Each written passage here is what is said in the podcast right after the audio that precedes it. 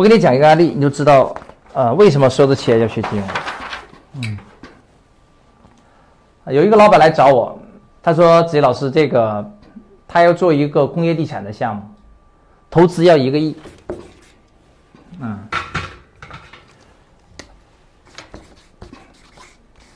投资一个亿，但是他跟我说，他有资源，呃，有资质，有团队，他的一个亿呢，他一分钱不想出啊。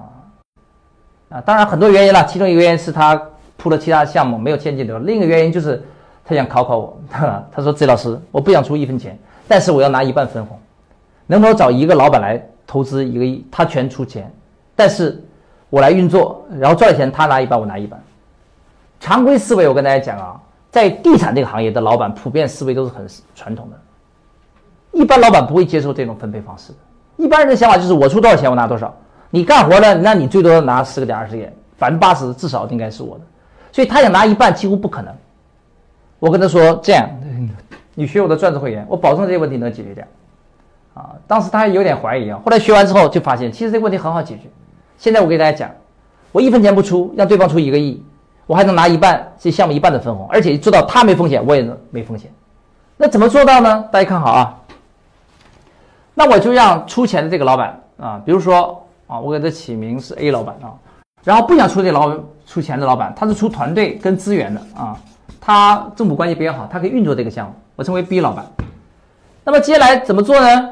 我就让 A 老板跟 B 老板跟他说，我们一合伙成立一家公司，A 老板拿四十九的股权，B 老板拿五十一的股权，注册。好，我如果只这样讲的话，A 老板一定不干，因为他出的所有的钱，对方没有出钱，他还是小股东，他一定不干。好，这时候我跟他讲，我这个项目投一个亿下去，至少能赚两个亿，因为工业地产那个他那个资质，他的经验是投下去建厂房、卖厂房，差不多有一比二的这么一个回报收益。但是对方不一定相信呢，因为对方毕竟看他没有出钱了，所以正常思维是谈不成的。那我怎么让他谈成的呢？看我们的方法是这样：在合作成立公司之后，立刻双方办一个股权质押，啊，股权质押。我把百分之五十一的股权放在他的名下，换句话说，我成立公司之后，A 老板拥有公司实际上百分之百的股权。那么这个时候，他出百分之百的资金，他拥有百分之百的股权，他是不是就心安了？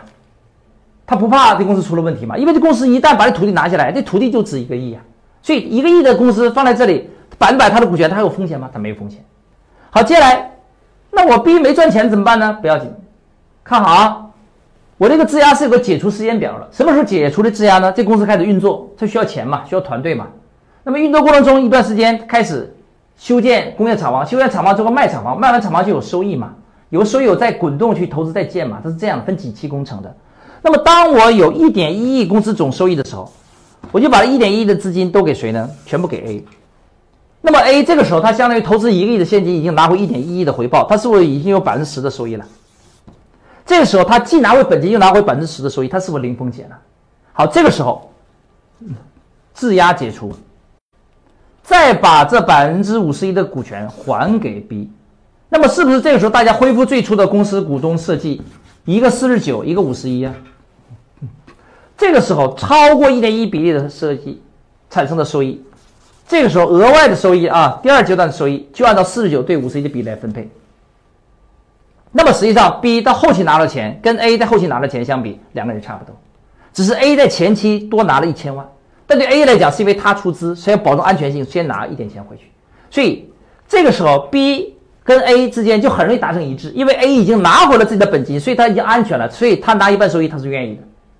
那么 A 跟 B 再各拿一半，这个时候相当于合情合理，而且没有达到标准，A 可以不解除质押。达到标准，A 天津要解除质押。那很多人说，那万一这个老板私心很大，达到一点一的标准，他也不解除质押怎么办？无所谓。如果你特别不相信这个 A 老板怎么办呢？这股权你不要质押在他名下，双方找一个共同信任的第三方，比如说 C，这五十亿的股权事先质押在 C 的名下。当 A 拿到一点一股权之后，C 再转回给 B 就可以了。但前提是 C 是 A 跟 B 双方都共同认识。我找一个公立第三方，像支付宝一样托管交易就可以了。所以我这个交易就可以达成。那么这个达成的好处就是 A 没风险，他出一个亿赚了一半的收益，而且在他没有拿到一点一之前，他是有一点一亿的资产做抵押的，有这个土地做抵押，有项目公司百分之百股权在名下，所以他是安全的。B 也没有风险，因为他没有出钱嘛，他只出团队嘛，只是赚多赚少嘛，所以它完全无风险的。所以最终结果是 A 没风险，B 也没风险，把这项目做成，B 达到了目标，一分钱没出，把这项目做成。你说这个知识值不值六千八百块？嗯，呃，啊，问一下大家，假如我帮你融一个亿，你给我六千八百块钱，你愿不愿意？啊，所以很多企业家。他没有接触过真正金融的技术，他就认为金融东西很遥远，跟他无关。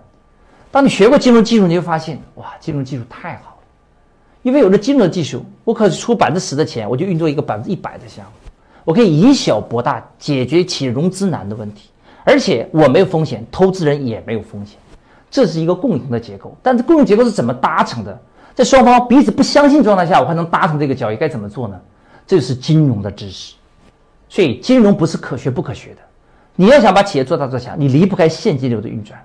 现金流不是财务的事，财务只能运作你的钱，运作不了社会的钱。社会钱怎么运作？是靠企业家的金融知识，而金融知识是你必须学来，没有人可以天生不思而通的，所以一定要去学习。所以，哈，这个钻石会员课程的知识非常超值。你学过这个知识，你会发现，啊，原来经营企业是有方法有技巧的。